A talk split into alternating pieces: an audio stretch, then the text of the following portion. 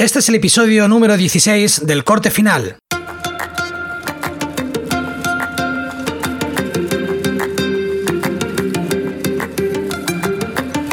Bienvenidos a El Corte Final, un podcast en el que hablaremos de edición y herramientas de vídeo, cacharritos para el filmmaker y cualquier cosa que creamos interesante.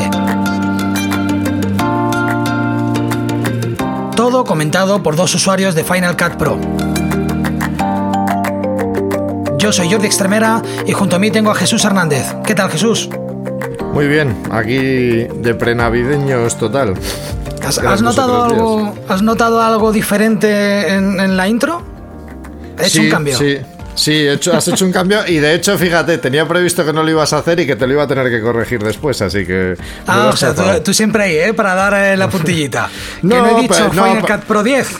Ya, no, y de hecho te lo iba a decir porque era una forma de dar paso luego a eso también. Te iba a decir, has cometido un pequeño error, pero no, no, veo que te lo has preparado bien, te lo has estudiado. Muy bien.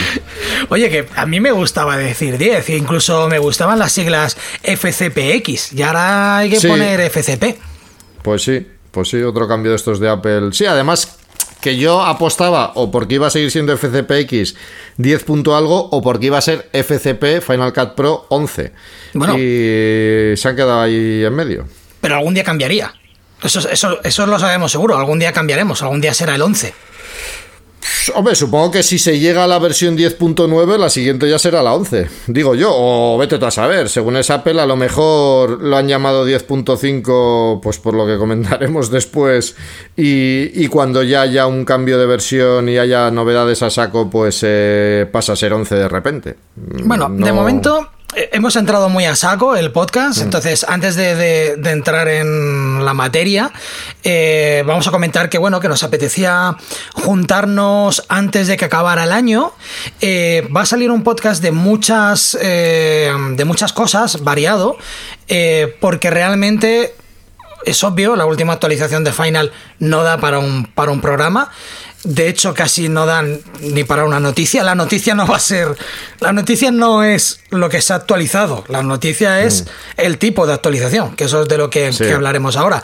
Entonces, bueno, creo que va a ser es un programa bastante mm, variado y será el último, pues, en el que nos vamos a despedir de, mm, este fantástico año, eh, que sin duda, sí, sí, que sin duda vamos a recordar eh, durante muchos años. Eh, pues nada. Em, básicamente lo que hemos empezado a hablar al principio de, esta conversación, y es que salió la esperadísima eh, actualización de Final Cut, pero no fue la actualización que, es, que esperábamos. De hecho, desde el último podcast hasta ahora han habido dos actualizaciones eh, en las que han aportado nada. Sí. Eh, en la, en la 10.5 en concreto hubo algo, no me acuerdo qué fue, pero vamos, una chorradita. Y bueno, sí, en la última sí también hubo el cambio ese que ha sido casi un downgrade, por así decirlo, para mucha gente. Y es que ya no se puede exportar directamente a, a Vimeo, o sea, no se puede hacer la exportación esa con subida automática a Vimeo y a YouTube, sino que tiene como una especie de preset el programa para hacer la exportación y luego lo tienes que subir tú de forma manual. Así que no, novedad como tal, no mucha. Se supone que han hecho esto pues porque el, esa subida automática fallaba muchísimas veces, ¿no? Y es una forma, bueno, pues de, de, evitar el fallo teniendo que hacer tú luego a mano a través de YouTube. Yo lo he intentado alguna vez, ¿eh? Alguna vez he intentado subir algún vídeo directamente a YouTube, pero eh, Final no te da las mismas opciones que cuando subes el vídeo directamente desde el, desde el mm. portal de, YouTube. Entonces, yo supongo que es eso, que es eso, porque si tú lo quieres subir, por ejemplo, en privado, con, una serie de. con una serie de, mm, de características, ahora no recuerdo cuáles ¿Qué, pues, característica fue la que, la que dije, vale, Final no me permite subir el vídeo como yo quiero? Así que lo mejor será es que, bueno, me lo, me lo exporto y luego directamente lo subo mm, directamente yo a, YouTube. Sí, o sea, una de las cosas que no permite, si mal no recuerdo, yo nunca he subido así un vídeo, o sea, nada más que para pruebas en los cursos, porque siempre lo he hecho manual, porque me parece eso también, que te aparecen más opciones, tienes más control de todo. Yo luego, además, para la mayoría de los vídeos que subo, yo tengo que poner que si. Em, esto, ya no me acuerdo cómo se llaman. Los cacharritos, estos que te aparecen en una esquina para que hagas clic y vayas a un enlace, en fin, las tarjetas, eso es. O sea, todo ese tipo de cosas no te permitía hacerlo. Creo que tampoco permitía modificar la miniatura, ¿no? O sea, creo que te la cogía directamente el vídeo y esas cosas. O sea, que bueno, pero yo, sobre todo, por lo que he leído por ahí es que fallaba mucho. O sea, gente que quería subir los vídeos pues para un cliente, para lo que fuese, y se encontraban al día siguiente con que no tenían el vídeo subido, que había habido algún error, y luego esa exportación en realidad estaba dentro de la biblioteca, pero mucha gente no la encontraba, con lo cual volvían a hacer una exportación partiendo desde cero. Entonces yo supongo que para evitar problemas y como no lo han conseguido arreglar nunca, no sé si eso dependerá de Final, de Google o de ambos a la vez, pero la cuestión es que eso lo han quitado y, y a correr. Pues es increíble, o sea, la 10.5 tan esperada eh, resulta que no aporta prácticamente ninguna novedad más allá de la de compatibilidad con los, con los nuevos chips de, Apple y te quito te quito una funcionalidad. Una funcionalidad que tampoco, ya te digo, no es, no es preocupante porque simplemente te, añade un paso más para poder, para poder em, hacer eso. Eh, pero ya está, o sea, yo... La 10.5 creo que trajo algo también sobre los proxies, pero ni me acuerdo lo que era. O sea, es, era un poco siguiendo la línea de la 10.4.9, que trajo muchas novedades en cuanto a cómo generar los proxies, todo ese tipo de cosas. La 10.5 trajo, pero vamos, que, o sea, que trajo esa actualización que si hubiese sido la 10.4.11 hubiese sido también una actualización. O sea, es decir, hubieses entendido que hubiese solo esa novedad, ¿no? Lo comento así como anécdota, nada más porque no es nada importante. Pero vamos, que trajo una cosilla nueva, nada más. O dos, pero vamos, dos pijadas. O sea, una actualización comercial. O sea, está claro que ha sido eso. Y muy bestia, ¿eh? O sea, no, yo no acabo de entender cómo pasamos, cómo Apple entiende que esto es una actualización mayor. Pasar a un, a un, a un número mayor yo, yo creo, ya te digo, que ha sido simplemente una cuestión comercial. O sea, Tampoco lo entiendo porque sinceramente creo que se hubiese podido llamar la 10.4.11 y haber dicho y con ella entra la compatibilidad eh, para los chips, vamos, para los Apple Silicon en general.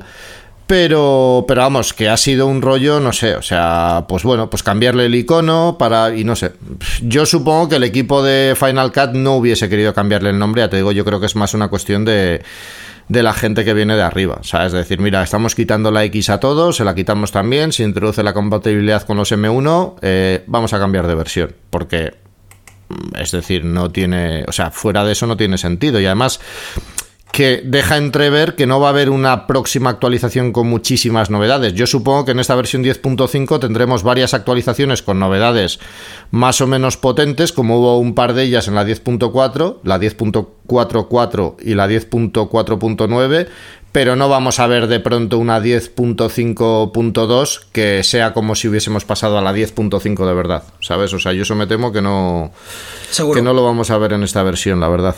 Seguro. Entonces esto ya, pues bueno, por un lado te hace mm, temer si van a tratarlo como la suite de ofimática que tiene, que tiene Apple, que directamente, pues, eh, como tú dices, o sea, simplemente consideran que la aplicación ha llegado a su estado de madurez óptima y a partir de aquí es eh, añadir pequeñas mejoras y y pequeñas mejoras y actualizaciones de cuando en cuando.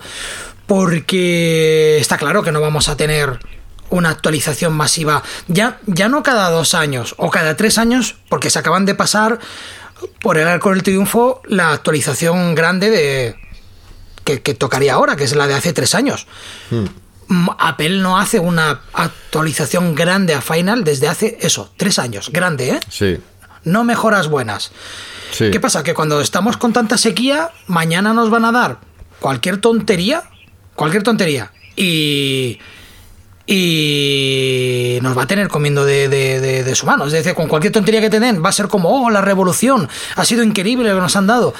Y no sé, tengo miedo de que de que poco a poco, pues Final vaya quedándose un poco anclado en el, en el, en el pasado y no añada, no añada cosas que, que la gente está pidiendo. Sobre todo, en las redes sociales, que hay, que hacer un caso relativo a las redes sociales, porque las redes sociales eh, la gente se enfada muy rápido eh, y a las 24 horas el, humo desaparece. Pero sí. es verdad que yo leí comentarios de gente, incluso yo lo he hecho, cuando algo falla en Final, yo eh, pierdo el tiempo escribiéndoles una review, o sea, una review, eh, poniéndome en contacto con ellos, explicando qué es lo que falla. De hecho, hay un fallo en las tipografías desde la primera actualización que aún no se ha corregido. y yo les mandé, el, les mandé el comentario. Y esto sienta un poco mal, ¿no? Porque te da la sensación de que no hay nadie escuchándote. Sí, en teoría, a ver, la gente que les conoce dice que sí que escuchan y que de hecho muchas de las novedades que se han ido implementando son cosas que pedía la gente realmente. Lo que pasa que, claro, también depende de, pues bueno, de a quién sigas o quién lo que sea, pues para enterarte unas cosas u otras.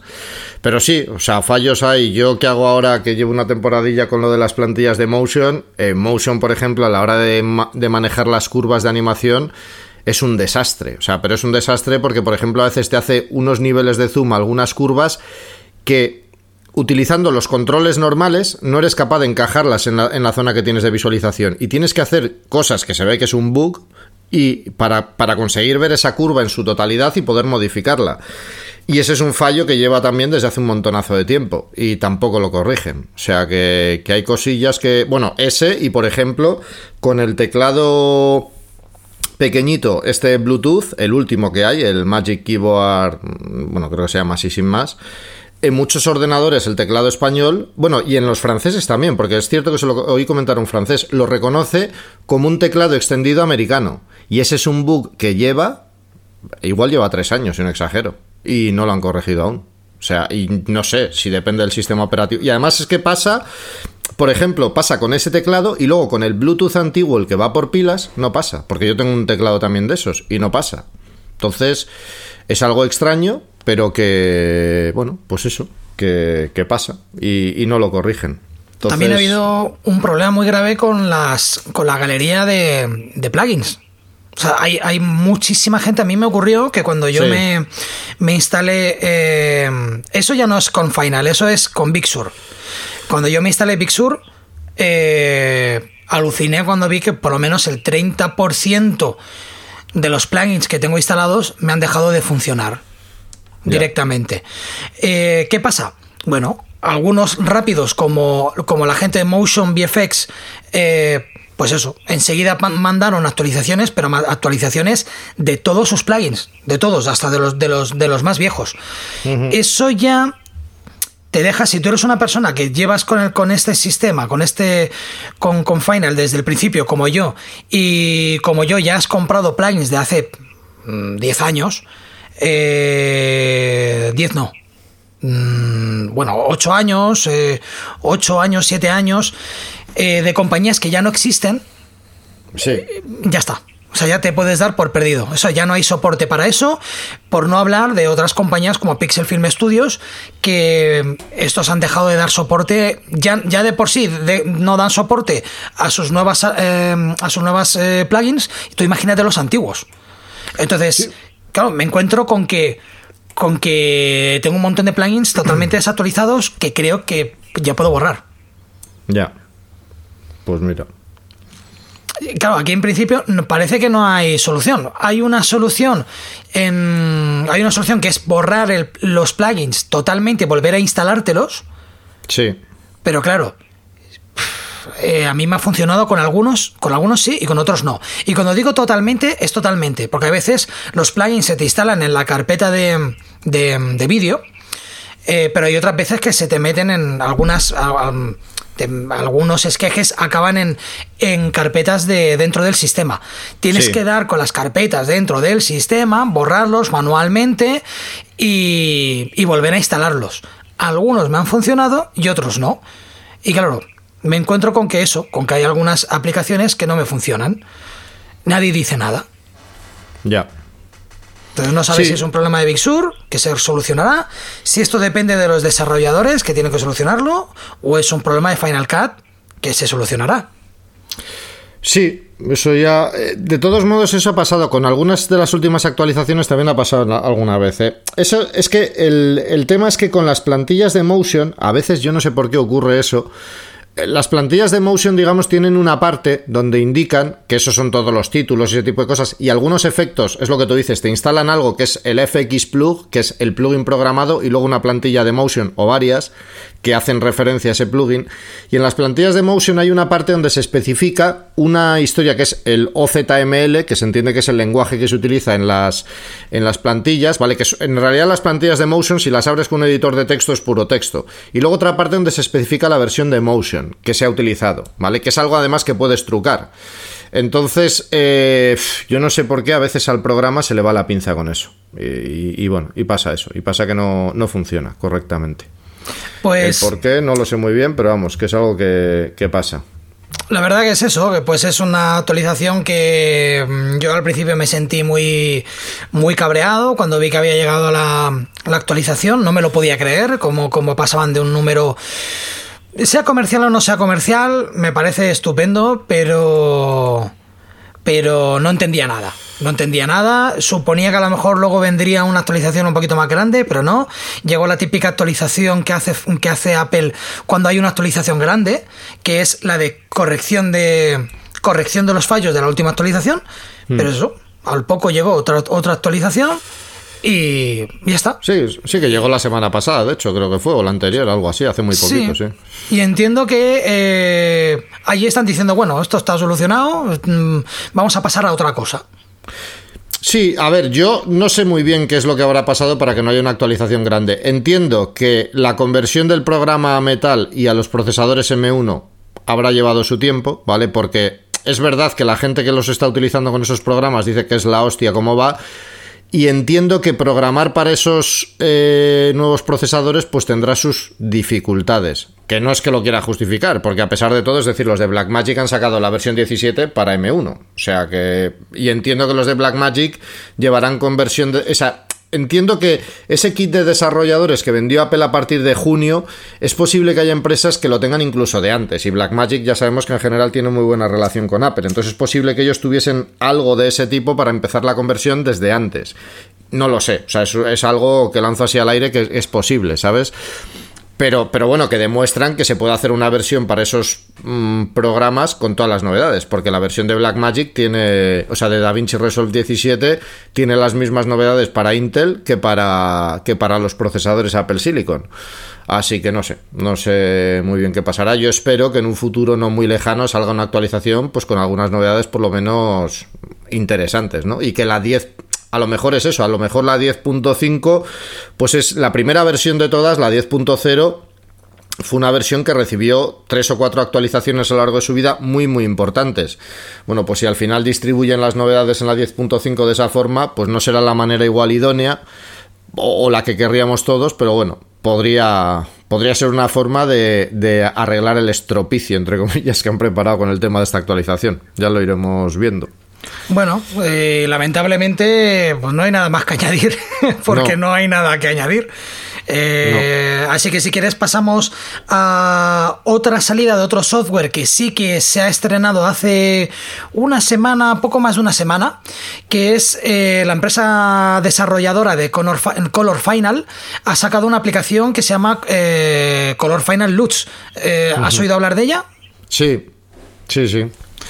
Vale, pues nos han cedido un par de licencias eh, los chicos de Color Final para que probemos esta aplicación. Es una aplicación que se llama una stand, standalone, ¿no? Una, aplicación que es independiente, no, no necesita ni de Final ni de nada, ya que es es una, es una librería de, para gestionar grandes cantidades de, de LUTs.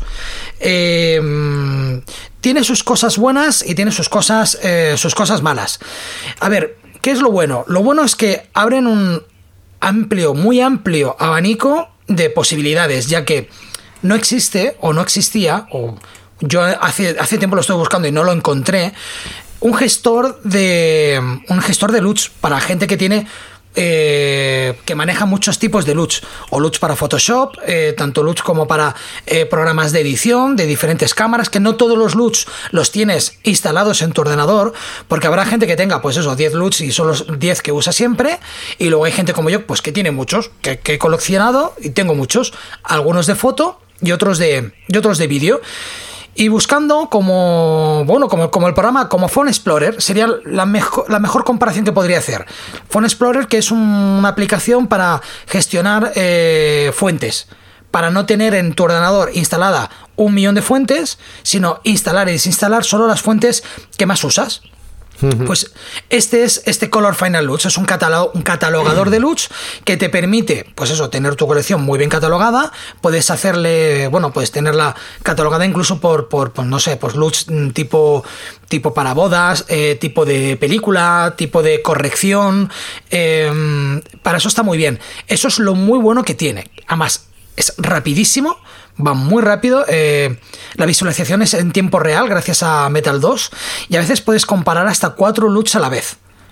te, permite o bien coger una imagen que ellos te ofrecen o coger un frame tuyo y aplicar las LUTs a tu propia a tu propia a tu propia imagen.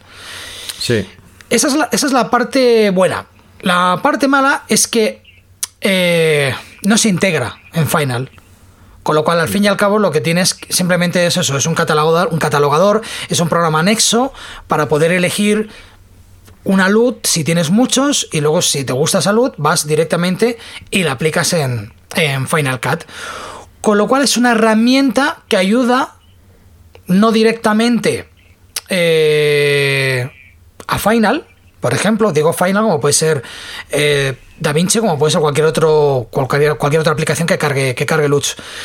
No es directa, pero es, más amplia. Entonces, yo no sé si esto en tu día a día, por ejemplo, podría tener utilidad. Sí, eh, al final, hombre, te da la ventaja esa de tener una cierta previsualización antes y, bueno, y catalogarlas, lo que tú dices.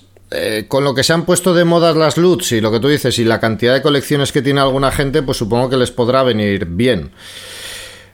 Luego es que también depende, supongo, o sea, la ventaja de esa aplicación es lo que tú dices, es que si manejas muchos programas diferentes donde utilizas LUTs, pues a lo mejor es cuando más sentido tiene, ¿no?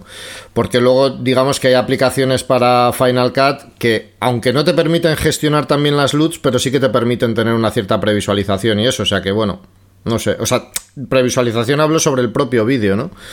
Entonces, bueno, me parece que está bien, sobre todo porque, si mal no recuerdo, no era muy cara, ¿no? No recuerdo exactamente el precio que tenía, pero quiero recordar.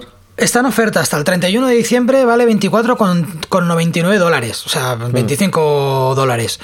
Eh, luego, claro, a partir del 31 de diciembre cambiará de precio, pero no creo que sea una barbaridad, no creo que, cambie mucho. Además, ya están anunciando que van a. que están escuchando a, los, a los clientes y van a añadir van a añadir eh, mejoras que la gente está pidiendo, como por ejemplo poder, eh, poder añadir más de una LUT. Eh, aplicar más de una LUT a una imagen por si hay gente que quiere, pues eso, aplicar una primera LUT de corrección, por ejemplo, y, otra LUT de, más, más de look. Mm, a mí personalmente me ha gustado la velocidad que tiene. Eh, me gusta sobre todo para tener un poco, si tienes un cajón desastre de, de, de, LUTs como yo eh, va muy bien para tenerlo todo controlado, pero sí es verdad que yo, por ejemplo, cuando aplico LUTs, eh, Color Final va muy bien. O sea, tiene su propia librería. Sí es verdad que no permite esa catalogación tan grande. Eh, pero claro, es como que lo que sería genial sería esta integración dentro del programa. Eso sí que sería genial. Sí, además, yo es que de todos modos creo que al final con las LUTs también lo que pasa, eh, y yo creo que es así en la mayoría de casos, es que eh, si a lo largo de los años te has hecho, qué sé yo, con 10 colecciones de LUTs, suponiendo que te hayas comprado LUTs de más o menos buena calidad, no de estos packs que te venden 500 LUTs por 10 euros, vale.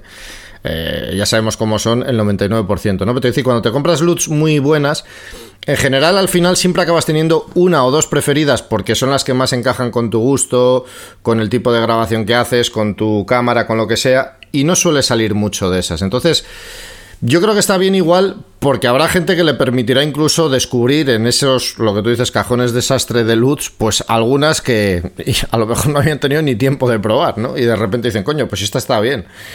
Pero, pero bueno, o sea, creo que es un producto que está bien por, lo de moda, digamos, que están las LUTs, pero yo no sé hasta qué punto le voy a sacar partido, la verdad.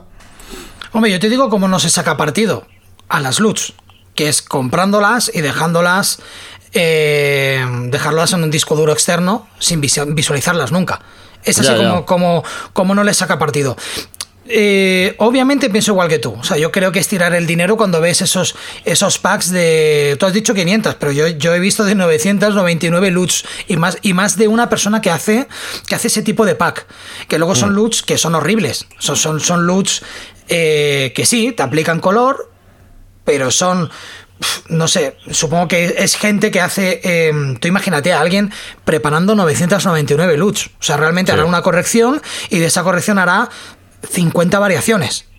Casi sí, y, aparte que, que estarán basadas en un clip o dos, o sea, porque lo que hay que entender es eso, o sea, que las loots buenas eh, se entiende que están hechas por gente que sabe lo que hace, que se estudia, que se ve si rompen el color en determinadas circunstancias, etcétera, etcétera. O sea, nunca van a ser perfectas, pero bueno, que se intenta que haya esa, ese nivel de perfección, por así decirlo. Hay otros que está claro, o sea, yo una de las reviews que hice para YouTube de un pack que había cosas que me parecía que tenía bastante interesantes, que se llama, a ver si lo recuerdo cómo se llama, lo voy a mirar aquí en los vídeos.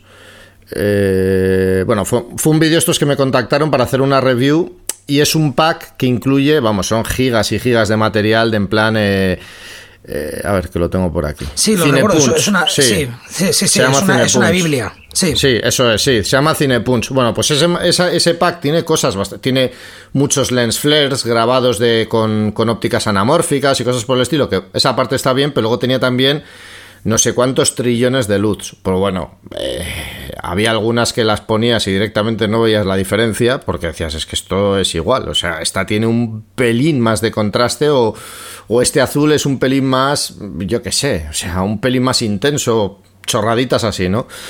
Y la mayoría probablemente no merecen mucho la pena. Pero bueno, al final es que yo creo que ofrecer tanto, supongo que también es porque la gente lo ve y dice, oh, qué guay, no sé qué, 900 y pico. Pero es que es casi mejor tener 40 bien elegidas, que no te vas a volver loco, que no 900 y pico, que lo que tú dices, ¿sabes? Que al final son 100 o, u 80 diferentes, lo demás son variaciones y muchas no valen la pena para nada yo, es que ni las miro. O sea, yo alguna vez cuando he comprado un pack mm, de estos así, porque vienen, vienen porque es interesante muchos títulos, por ejemplo, es, todo lo mm. contrario. A mí si me, si me pones, eh, no sé, 300 títulos diferentes con, con pequeñas variaciones, me vale, porque manejar la variación de un título sí que te, bueno pues que te da mm, te puede ahorrar tiempo el que esa variación ya te venga hecha.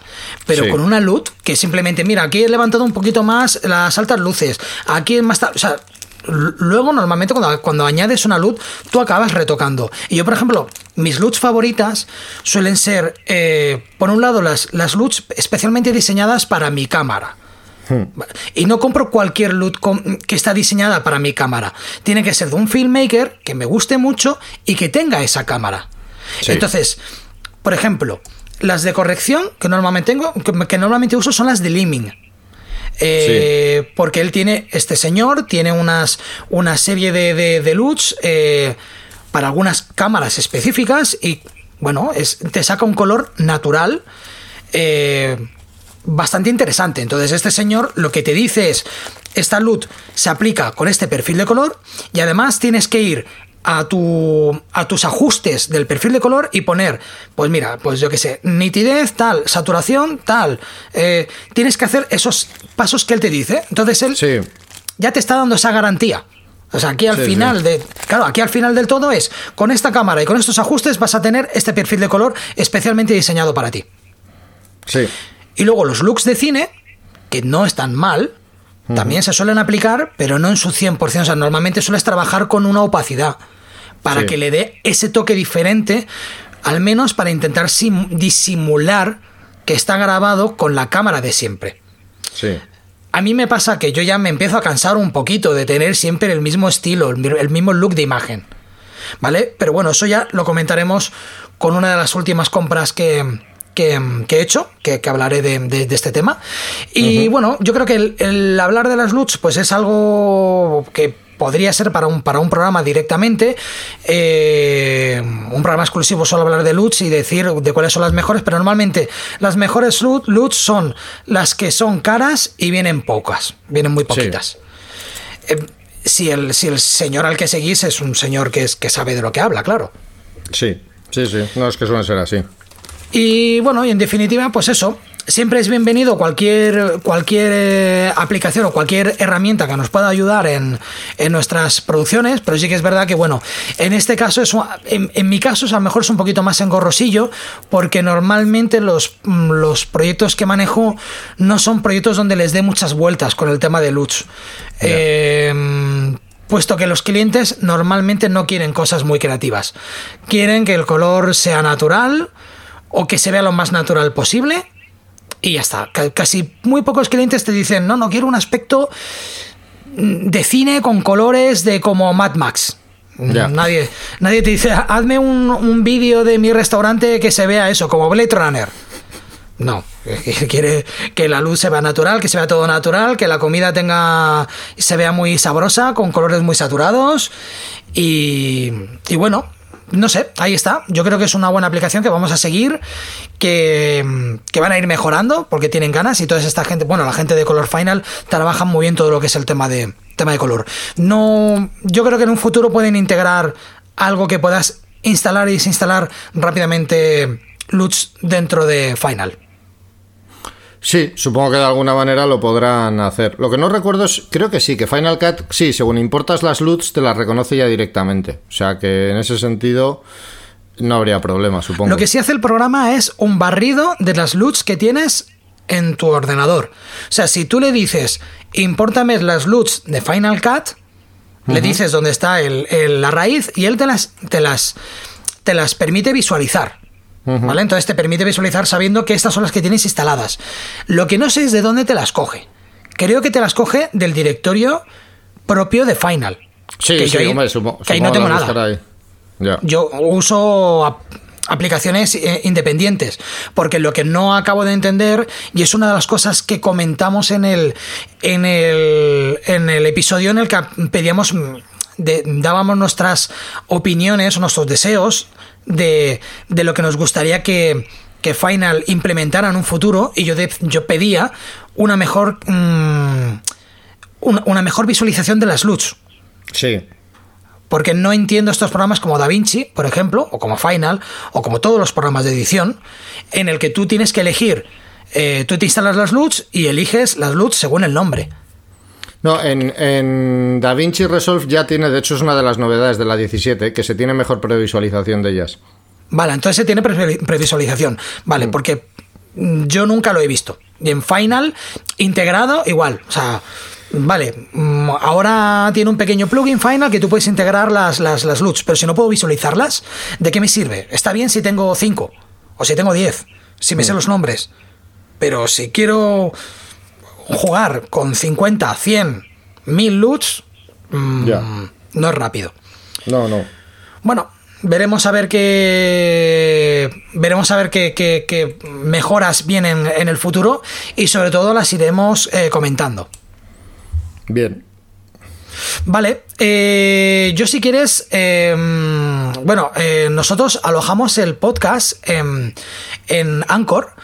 Anchor es un servicio de. Pues es un servicio gratuito para poder alojar eh, podcasts. Que lo bueno que ellos tienen es que ellos te lo distribuyen a otros, a otros portales. Entonces, cada año, eh, Anchor, al ser propiedad de Spotify, eh, al igual que hacen con Spotify, cada año te mandan un registro de algunos datos de interés sobre cómo has manejado la plataforma.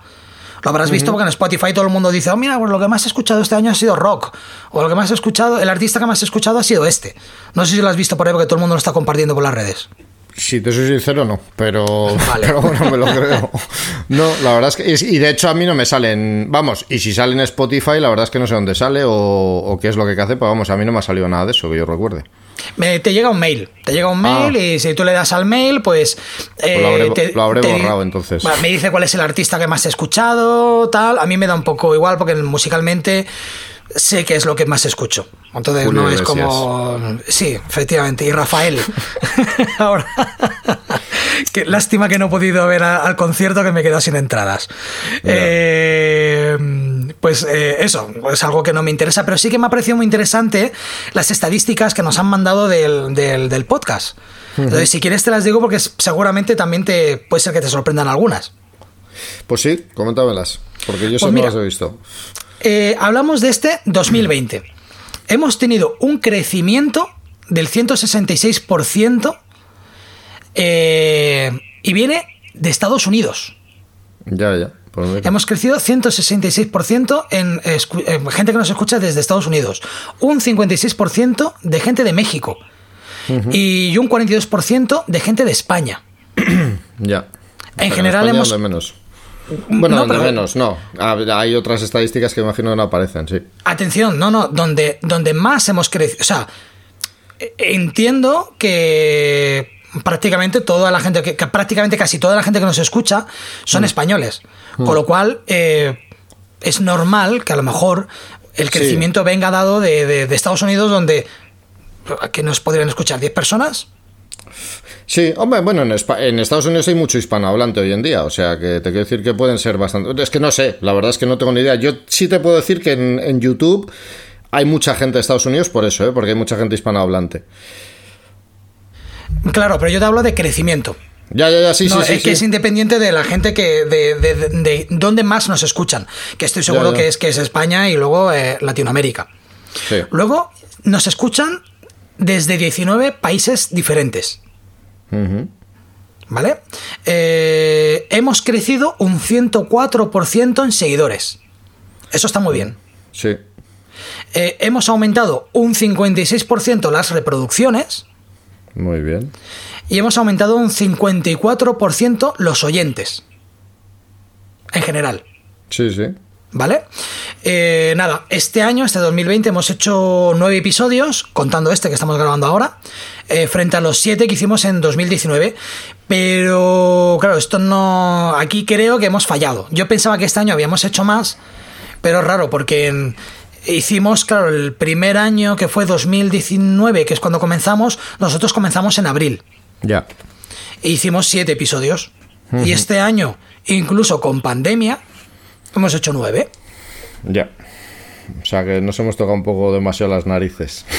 A ver, también nosotros eh, claro, empezamos el podcast siempre diciendo que, nos proponíamos metas de cada, cada dos semanas tenemos que hacer uno.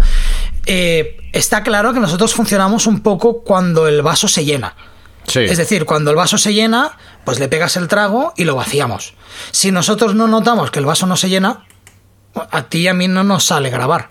Sí, sí, no, no, no somos, no nos hemos impuesto. Sí, también es lo que hemos hablado alguna vez. Al final, cuando te obligas a grabar con una cierta regularidad y de este tema, pues es que hay veces en las que a lo mejor no tienes nada interesante que contar. Que es lo que pasa, yo creo, con algunos podcasts. Al final, que se obligan a ser, no sé, a tener una regularidad mm, exacta siempre. Yo creo que, yo creo que siempre hay algo que contar, ¿no? Lo que pasa es que. Por eso luego los podcasts nuestros son largos.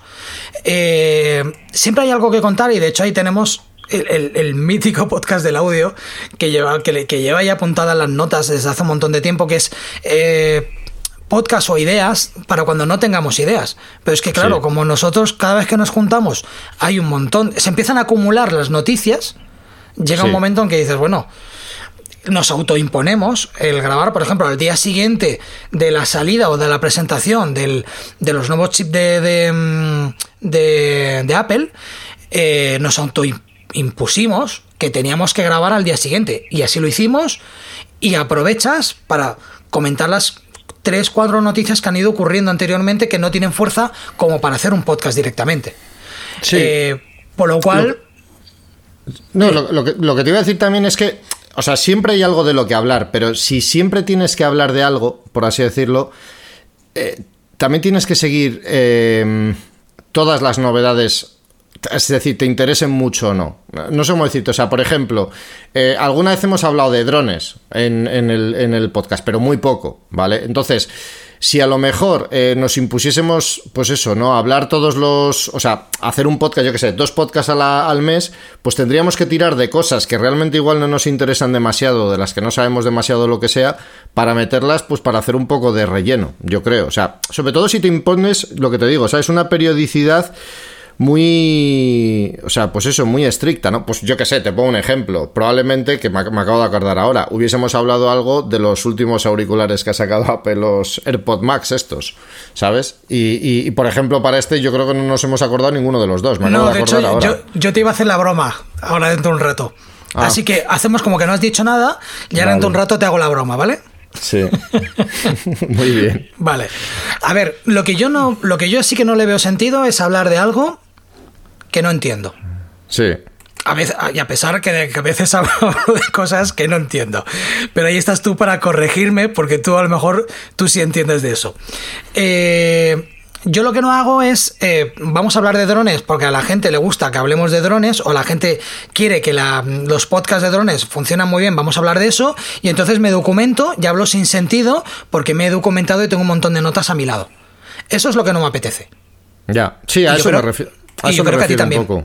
Sí, a eso me refiero, exacto. A, no tener, a no verte con esa yo qué sé, o sea, pues con esa especie de obligación, ¿no? De hablar de ciertas cosas igual que no tienes mucha idea o o eso, o tener que forzarte a decir, bueno, pues como hay que hacer un capítulo esta semana y que hablamos, si es que no ha salido nada, y tener que pensar sobre un tema, investigar sobre un tema, o sea, no sé, yo creo que es lo que no... Porque si hemos hablado de drones es porque yo tengo un dron y habrá salido a conversación por el motivo que sea. Entonces, eh, y en el caso que hablamos de drones, creo que fue porque, porque DJI sacó una aplicación eh, para, para Final relacionado con los drones y ahí pues puedo hablar del tema. Eh, si no, no, no, te voy a hablar del último dron que han sacado, porque la verdad, no sigo la actualidad de los drones, no, no la sigo, porque yo tengo el dron que me interesa y dentro de tres años, a lo mejor, no como te digo, a ver, hay veces que algún, nos ha llegado algún comentario de gente diciendo, oye, habla de la, habla, ¿por qué no habláis de la, de la, de la nueva Sony que ha, salido? Claro, yo es que no sé de Sony. O sea, yo he manejado alguna cámara Sony, yo tengo alguna experiencia, pero de algún rodaje esporádico. Yo no te puedo mm, decir que la última Sony es, es la hostia, que seguramente lo sea, eh, porque no sigo la actualidad de esa cámara. No sigo la actualidad de las cámaras en general. Ya, ya, Sí, a eso, lo que me, interesa. refiero. A eso me refiero. A eso me refiero. Sabes que al final, eh, es decir, la gente, yo qué sé, los, los canales así que hablan de tecnología, los youtubers que hacen vídeos de tecnología y tal, o sea, al final es un trabajo y, y, y, si lo haces a tu puta bola, es decir, si dices, mira, pues eh, yo qué sé, ha salido, han salido cuatro cámaras, pero no me interesa ninguna y no hablo de ninguna, hablo de esta, que es la que me interesa a mí. Pues sabes que no vas a pasar nunca de un determinado número de, de oyentes o suscriptores o lo que sea. Eh, al final, o sea, si te lo planteas como un trabajo y hablas de todas las novedades y tal, pues bueno, pues tienes la ventaja esa que al final puedes interesar a más gente, a un número mayor de personas, pero te obliga, pues eso, a, documentarte y a, no sé, a tomártelo como un trabajo realmente, ¿no? Bueno, pero si Sony nos enviara una cámara... Sí, hombre, sí, claro. Claro, si Sony me envía una cámara pues entonces entendería, ahí es, ahí mi interés crecería. No, no por interés de que me mandan una cámara, sino que me, coño, mira, me han regalado esta cámara, voy a hacer una review de ella, entonces mi interés crece porque tengo ese, ese objeto, puedo usarlo y haré mis pruebas, y haré mis pruebas y las compararé no con una Alexa, que no la tengo, la compararé con la GH5, que es la que yo tengo. Entonces, claro, eh, yo me propongo eso, y yo igual que tú, el, día que el podcast sea aburrido hacerlo o sea un machaque, mm, instintivamente el podcast desaparecerá, y, pero por el, por el por el modo en el que tú y yo nos planteamos las cosas. Y es como hablábamos antes. O sea, en el momento en el que notamos que el vaso se llena, decimos, oye, esto está lleno, vamos a grabar ya porque si no nos va a salir un podcast de tres horas. Eh, y eso es bonito. No nos imponemos, oye, hay que grabar ya, tío, porque llevamos un mes y medio y de qué hablamos. Pues no lo sé. Coge el micro y ya veremos.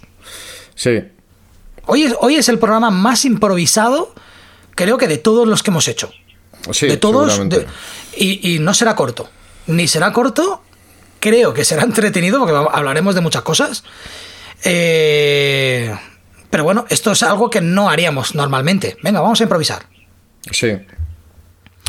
Bueno, y dicho esto, eh, bueno, quería repasar a ver qué es qué son las últimas eh, compras que hemos hecho. Y entonces ahí viene el chiste que yo había pensado antes. Que te has pillado los nuevos eh, auriculares eh, de Apple, ¿no? Los AirPods Max. Sí. Conociéndote. De dos o tres colorines, tengo dos o tres aquí en casa. No, ¿Tú pero devolviste, unos, unos AirPods, ¿no? Normales.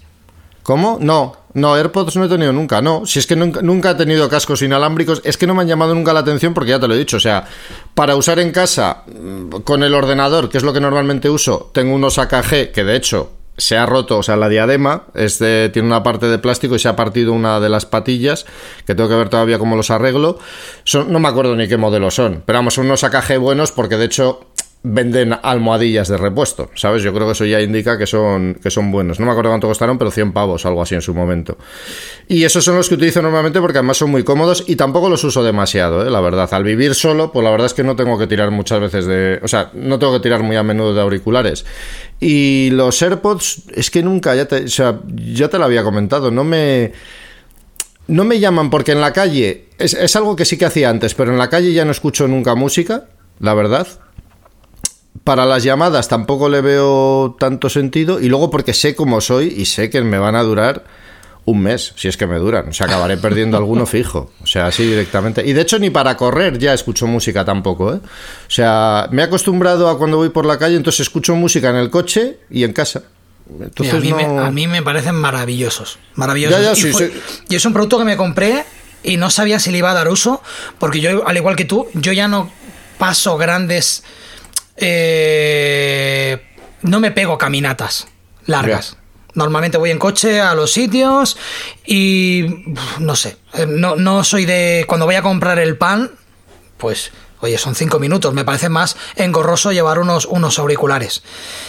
Pero para llamadas me parece maravilloso. Ya he, he desarrollado una manía tener el teléfono en la oreja increíble. O sea, yo tengo que hablar ya con los AirPods.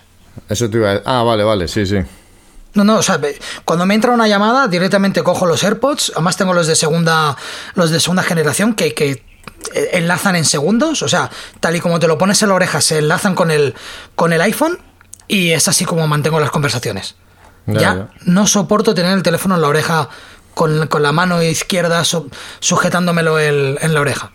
Sí, sí, no, sí, yo sé que lo de los AirPods, porque además me lo has dicho tú y me lo ha dicho mucha gente, o sea que realmente ha habido gente, bueno, y de hecho será mucha gente por la calle que les ves hablando, no ves el teléfono, cuando te fijas, no sé si serán siempre AirPods, habrá otros, porque sé que todas las marcas han sacado ahora y algunos que están muy bien también, pero, pero vamos, que se vea mucha gente que lo utiliza así, está claro. Yo lo que pasa que es lo que te digo, o sea, es que sé que los, vamos, que me iban a durar dos telediarios. Es para lo que valen, ¿eh? Realmente, para, para, hacer llamadas por teléfono y escuchar, escuchar música y tal. Porque yo he, grabado, creo que un podcast lo llegué a grabar con los AirPods y el sonido es basura. O sea, el sonido de los AirPods grabado es basura. En una videoconferencia, claro, Mm, normalmente está bien, porque una videoconferencia tu interlocutor normalmente va peor, porque está grabando con el micro del, de ambiente, del, del, del, ordenador. Entonces lo tuyo, eso que ganas. Pero yo he escuchado el sonido grabado de los AirPods y es basura. O sea, no vale como... Necesitas un, micro, un micro de verdad.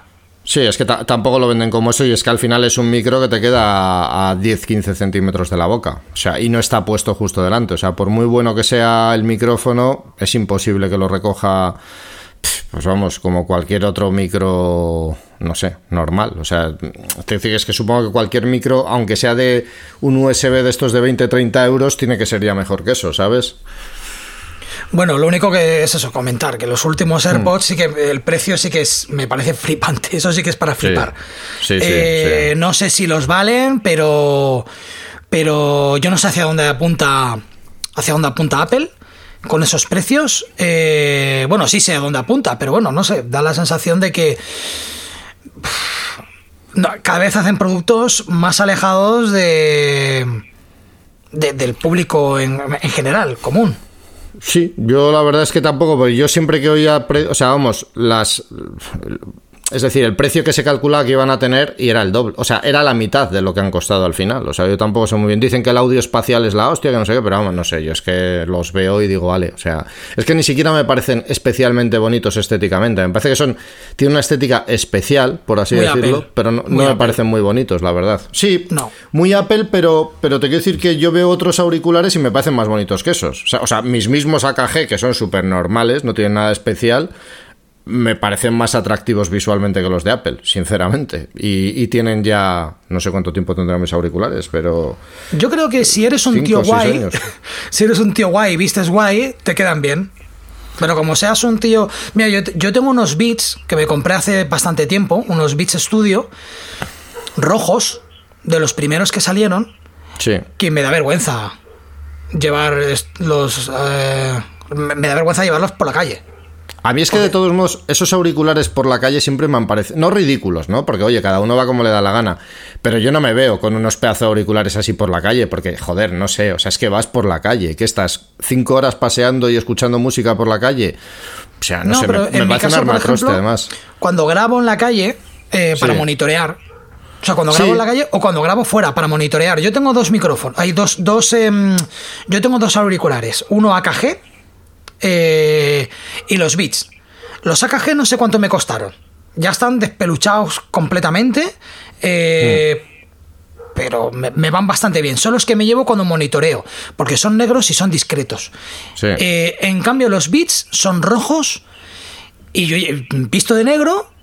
Entonces yo ya creo que es unos auriculares demasiado cantosos. O sea, visto de negro, cuando me pongo con mi equipo, todo el equipo es negro y tal, y me pongo los, los, los auriculares para monitorear rojos, pues pues es como un poco como eso que te decía, ya no soy guay, tengo 43 años, hace tiempo que he dejado de ser guay.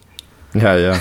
Entonces, creo que son eso, auriculares guays. Bueno, eh, el caso, que mm, espero que te los traigan los reyes y que te los traigan con el ticket, ¿verdad? Sí, sí. Para que puedas devolverlos.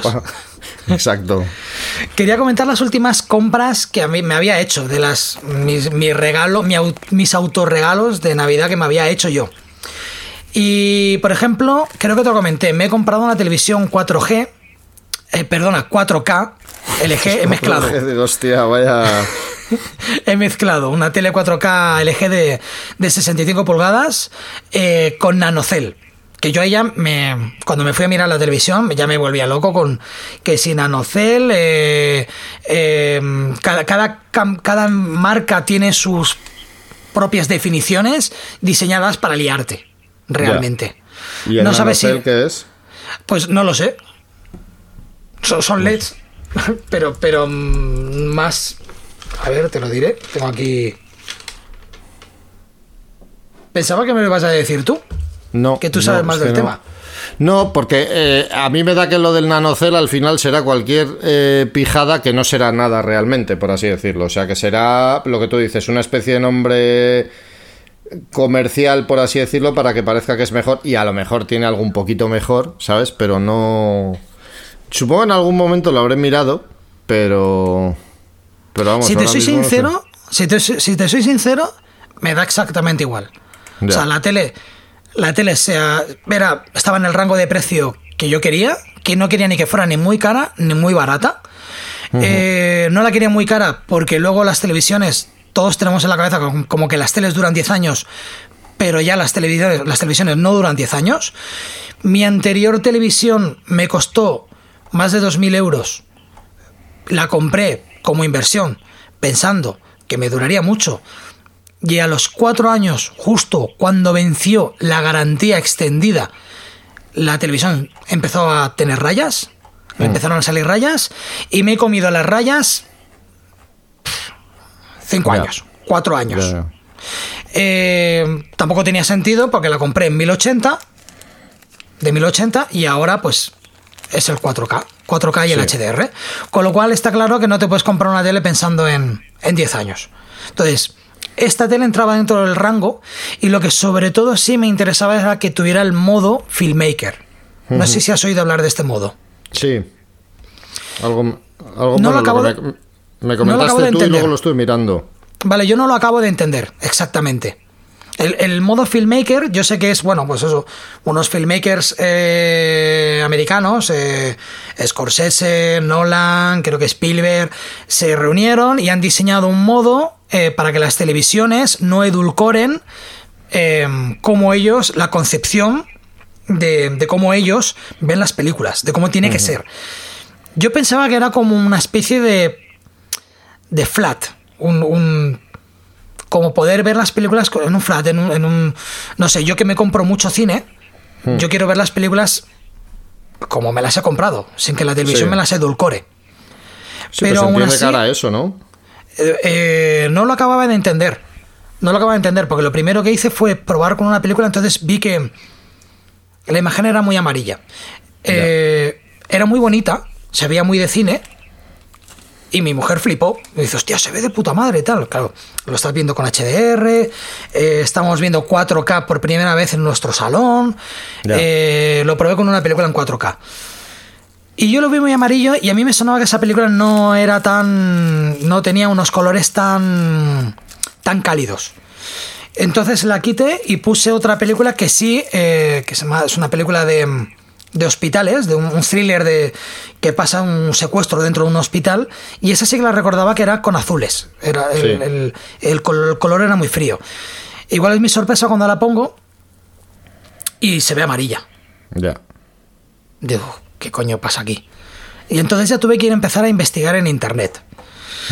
Eh, a pesar de tener el modo filmmaker, la televisión tiene de por sí unos preajustes que LG Mm, dictamina que es así como se tienen que ver las cosas. Y tienes que tocar la configuración. Ya. Con lo cual, ya no sabes eh, cuál es el modo bueno. O sea, obviamente es el modo filmmaker y dentro del modo filmmaker tú puedes tocar brillo, saturación, eh, em, puedes ponerlo cálido, muy cálido, extremadamente cálido, que era como estaba de, serie te viene como extremadamente cálido o algo así. ¿Qué pasa? Se ve todo hiper amarillo, se ve super cine. Ya, ya, ya. Pero claro, te lo ves todo amarillo, todo. Hasta los dibujos de Disney. Entonces, claro, a partir de ahí empezó a, salir mi duda. El modo filmmaker entiendo que son los, sobre todo son los frames por segundo. Eh, y supongo que no te toca el, el el tamaño, a lo mejor no, no sé, no, no, sé exactamente, porque por más que he buscado en internet, todo el mundo dice que Filmmaker Mode, pues eso, lo, que te he contado al principio. Los cineastas de, Estados Unidos han juntado, han creado esto, que es como la visión del, del, cineasta cuando ha creado la película. Pero no te dice qué es lo que estás. qué es lo que está tocando o qué está alterando. Ya, ya, ya. Entonces, si algún oyente sabe algo de esto, a mí me encantaría que nos lo dejara en, en algunas notas del, del, Bueno, que nos lo dejara por ahí en alguna de las redes donde, donde, donde ponemos el, podcast, en Facebook, nos manda un correo, lo que sea, porque me gustaría saberlo. Pues sí, sí, no, la verdad es que es interesante. Sí, porque encima ha habido siempre mucha polémica con el tema ese de las películas. O sea, que. O sea, vamos, de, de cómo edulcoran, ¿no? Las, las televisiones las películas y eso. De hecho, yo, por ejemplo, aquí en casa, yo tengo una Samsung Full HD de 60 que se ve muy bien, la verdad, a nivel de colores y eso, y esa puedes desactivar todas esas funciones, pero luego tengo una LG que es de gama más baja, de 55, que es 4K también y tal, pero vamos, una televisión de... No me acuerdo cuánto costó, creo que fueron 600 euros o algo así. O sea, dentro de las 4K, de gama más bien media-baja. Y esa, por más que le desactives cosas, sigue introduciendo cosas raras. O sea, los movimientos se ven a veces excesivamente suaves, en fin tiene cosas raras que no puedes llegar a desactivar totalmente. Así que bueno, ahí... Pues Por ejemplo, sí que me gustó, que eso no lo había experimentado, al menos desde casa. Eh, me puse el, Blu-ray 4K eh, que tengo de la película Géminis de Will Smith, que está, el director la rodó en, a 60 frames. Entonces dije, voy a, voy a ver qué ocurre. Y la puse y efectivamente se ve a 60 frames. Sí no es atractivo. Sí que es verdad que entiendo que el 60 frames es más calidad, pero estamos acostumbrados a ver eh, el Blu-ray, me parece que se ve a 23,90 y pico, prácticamente 24 cuadros por segundo. Cuando ves algo a 60, sí se nota de videocámara. Sí. ¿Vale? Eh, yo lo, lo acepto y lo compro. O sea, yo cuando vuelvo a ver una película y está a 60 frames, yo te lo compro. O sea, no quiero verla en otro formato si ese es el formato que el director quiere que se vea la película. Eh, sí que es verdad que con el color ya es lo que te digo. Me pierdo y me da rabia. Me da rabia de que la televisión ya de por sí, aparte del modo filmmaker, te edulcora de otras cosas. Por eso digo, si hay alguien que me está escuchando, que le pase lo mismo, que le haya pasado lo mismo y sabe qué es lo que tengo que tocar o cuál sería el modo más flat de dejar la televisión, pues a mí me encantaría. Que creo que ahora lo tengo en el modo más flat, pero en el momento que empiezas a tocar la saturación, tal... Mmm, Sí. otra cosa será cuando empieza a ver los vídeos que yo hago en mi ordenador, los empieza a ver en televisión. Y entonces sí note qué es lo que está tocando la tele. Sí, ahí sí que es posible que lo puedas notar más. Pero bueno, si alguien nos puede adelantar esto, yo se lo agradecería. También he recibido hoy eh, los filtros Moment, los filtros Cinebloom. No sé si has oído hablar de ellos. No, lo he mirado antes por internet pero no, no los vamos, no sabía ni qué momento había sacado. No sé si son nuevos o los o los tenían ya de antes, vamos. Creo que los anunciaron en septiembre, los compré ya en septiembre, pero eran todo eh, era preventa. Entonces me han llegado precisamente esta mañana. Son filtros, em, son estos filtros como los filtros Mist. Sí. Que añaden a las altas luces, eh, añaden este como, como un halo, como un glow. Sí. Eh, sobre todo es para quitar nitidez a, a, nuestros, a nuestras imágenes de vídeo, a nuestras imágenes de vídeo. Sí, que cualquiera dirá, ¿por qué coño vas a quitarte nitidez? Y es un poco por lo que yo comentaba antes. Em, me empiezo a cansar de la imagen que da mi cámara. Entonces busco otra, busco otra salida. Eh, estos filtros lo que hacen Mm, da la sensación de que estás manejando lentes más antiguas. Y al quitar nitidez, eh, para mí es un punto, un punto a favor, porque al quitar nitidez estás dando un aspecto diferente al vídeo. Sí, sí, sí. más orgánico, más fílmico. Sí. ¿Tú los filtros Mist los conocías? No los conocía de nombre, pero sí, o sea, el tipo de filtro que es cuando lo has puesto, sí. Y además, que es eso? Que, el, o sea, lo que sí sabía es lo mismo, ¿sabes? Que intentan quitar. Yo es que tengo algunos objetivos antiguos de estos. Sí he tenido más que luego los he ido vendiendo con el tiempo y tal por no usarlos.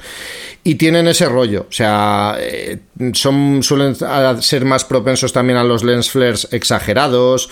Eh, con efectos raros en los lens flares, o sea, las cosas que no hacen las ópticas modernas, pues porque son mucho más nítidas y tienen un revestimiento mucho más pues eso, propenso para quitarlo, vamos, adecuado para quitar los lens flares y todo ese tipo de cosas. O sea, digamos que esto es, o sea, es, el modelo comercial, por así decirlo, que ha sacado Moment, entiendo, pero te quiero decir que ese tipo de filtros sí existen desde hace ya más tiempo también. No, son antiguos, pero son antiguos como, como el cine. O sea, de hecho, estos filtros se usan antiguamente en el cine en blanco y negro, se usaban cuando, en las escenas románticas, muy mm. exagerado, o en las escenas como que alguien está soñando. Para que sepas que está soñando, se crea este. Si la gente no sabe a lo que nos referimos, probablemente diciendo esto ya se lo están empezando a imaginar. Que es. Eh, glow, en castellano, ¿cómo sería? Em, neón, como este. Sí, este halo. este, este como neón, como, como el filtro mist, que sería niebla. Ese, es el, rollo. Y, por ejemplo, los filtros mist eh, sobre todo atacan a las altas luces. Hmm. Eh, a las altas luces cuando, por ejemplo, las, los negros te los dejan igual. Hmm. El Cinebloom creo que es donde falla, que sí que es verdad que el Cinebloom te toca los negros que en teoría no debería de tocarlo, pero te, te eh, blanquecina un poquito el negro. No pasa nada porque en pospo lo puedes, lo puedes tocar y lo corriges enseguida. Y sí que me, gusta muchísimo el efecto que da. Me he comprado dos, los dos filtros que tienen, el de 10% y el de 20%. Eh, unos, obviamente, uno es más exagerado que el otro. Y el 10% me parece genial para las entrevistas. Que es sobre todo para lo que lo he comprado. Porque me, mm, quiero darle ese toque más orgánico al, vídeo. Pues nada, ¿pero los has podido probar o todavía no? Sí, he estado haciendo pruebas esta mañana. No lo he podido probar en un trabajo, pero sí que he estado viendo muchos vídeos. Los filtros Mist hace mucho tiempo que los quería. Pero los filtros Mist de la marca Mist, que es, digamos que serían los buenos o los más conocidos, eh, son muy caros. Estamos hablando de filtros de 180 y pico, a lo mejor 200, 200 euros. Y son filtros que mm, hay muchas variantes. Y ese es el problema. Que tienes de uno, uno partido entre dos, creo que era, uno partido entre cuatro, uno... Eh, en cambio, los de Moment, lo que me ha gustado de Moment es que como que te lo dan muy, hecho, ¿no? O sea, tienes el de 10 y tienes el de 20. Punto. Claro, y el de Miss, pues tienes eso, uno muy, muy ligerito, otro un poquito más. Y si tú te fijas, em, en el cine, yo ya lo veo muchísimo. Una, una, vez que sabes que existen estos filtros, te empiezas a fijar en, las. Pues en las películas y ves que lo usan muchísimo, muchísimo. Entonces, esa es la parte que me gusta, que creo que le dan un aspecto eh, cinemático que el cliente no percibirá. Ya, ya. Pues mira. No, no, no percibirá eh, adrede. Notará que le gusta la imagen, pero no te dirá, ah, está desenfocado. Cuando realmente lo que has hecho es eso, es quitarle nitidez. Sí. Y entonces, nada, pues esta es una de las compras así más que más ilusión me han hecho, de las últimas que, que, mm, he, podido, que he podido tener. Y el Ronin, el RS2, el nuevo de JI que también es uno de los últimos, que bueno, venía a sustituir el anterior Ronin que tenía, el Ronin S, que pesaba como un muerto y necesitaba cambiar de, gimbal, no porque el, anterior no funcionara, es que necesitaba manejar menos peso cuando trabajas con un Ronin. Ya. Cuando o cuando trabajas con un gimbal, porque llega un momento en que te da palo sacar el, el gimbal, porque pesa tanto y es verdad que el RS2 es muy fácil de balancear, muchísimo más fácil que el otro porque tiene el bloqueo de, tiene el bloqueo de ejes, que el otro no lo tenía. Y ahora, pues, pues eso, al igual que con el Ronin S, lo que tenía era todas las configuraciones apuntadas en, un, en, el, en el iPhone. Sí. Cuando le cambiaba la lente, yo ya sabía la configuración que tenía que ponerle. ¿Sabes? Que vienen como unas. Cada eje tiene como una regla entonces sabías que, mira, 4 y, 4 y 3 tercios de aquí, de este eje, de este otro eje. Con el RS2 no hace falta porque lo balanceo enseguida. Creo que perdería más tiempo mirando la, una configuración apuntada. Bueno, pues ¿ya has vendido el otro? Sí, a más rápido. Pues mira, pues qué bien. Eh, ¿Rápido? ¿Eh? No te iba a decir, ¿te han vuelto muy loco en Wallapop o has sido conocido algo? Lo que pasa es que yo no regateo. Yo lo que hago normalmente cuando vendo algo, si yo sé que está muy nuevo y está no está obsoleto, lo que yo hago es venderlo a la mitad del precio que costaría nuevo, sabiendo que lo entrego nuevo. Sí. O sea, que, que no tenía ni un arañazo porque cuido mucho, cuido mucho las cosas. Y cuando ha pasado algún rodaje duro, por ejemplo con polvo, tengo que compré una especie de Blandy Blue ¿Tú te acuerdas del Blandy Blue? Sí.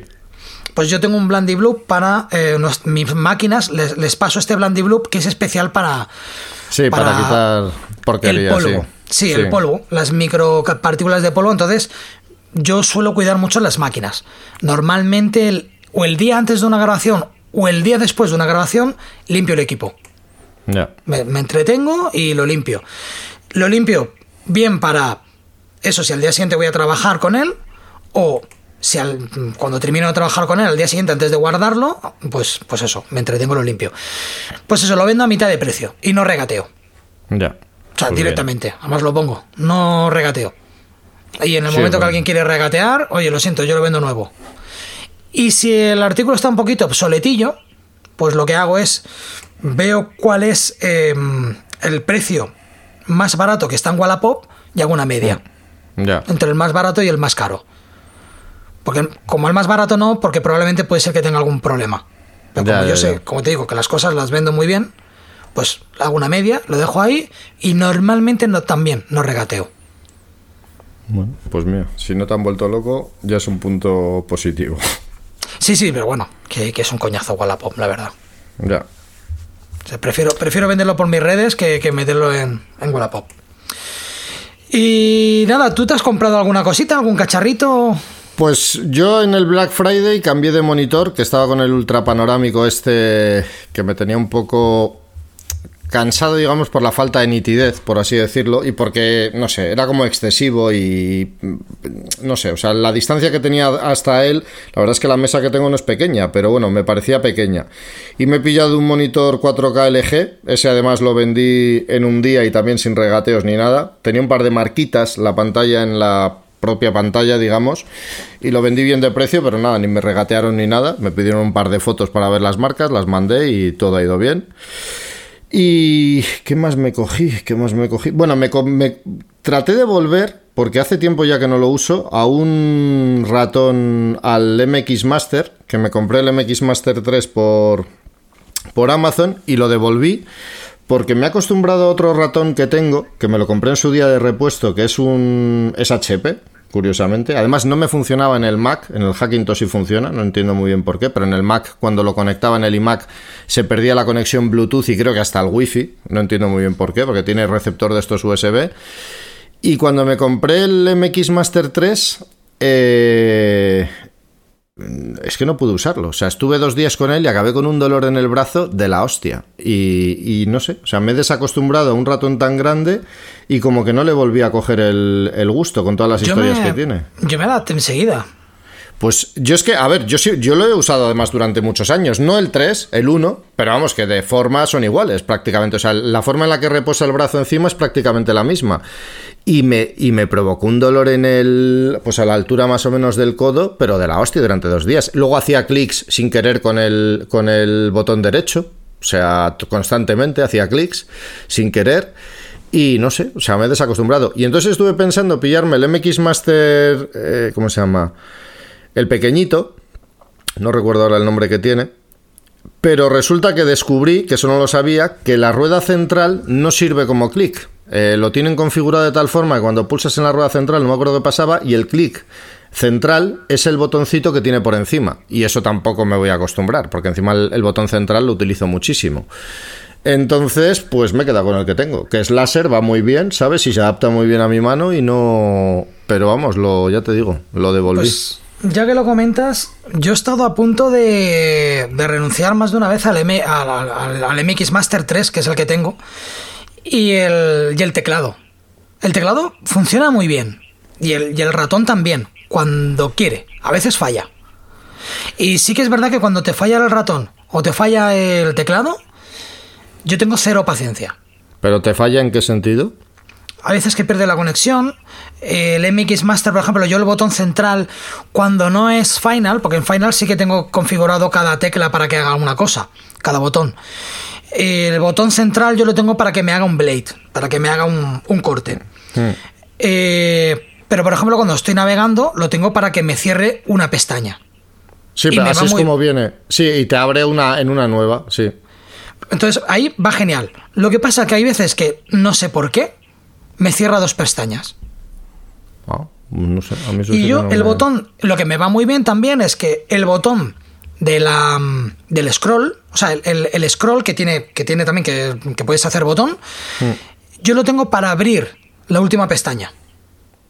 Porque hay veces que cierras sin querer, hostia, y vuelves a abrir o que quieres mm, que a mí me pasa yo estoy navegando tengo varias varias varias eh, páginas abiertas y empiezas a cerrar de manera masiva y estás cerrando algo que, que luego vas a usar y te, acuerdas a los 20 minutos, vuelves y, no quieres acordarte de, que, de qué página era la que estabas viendo, pues le das al botón y te empiezan a aparecer.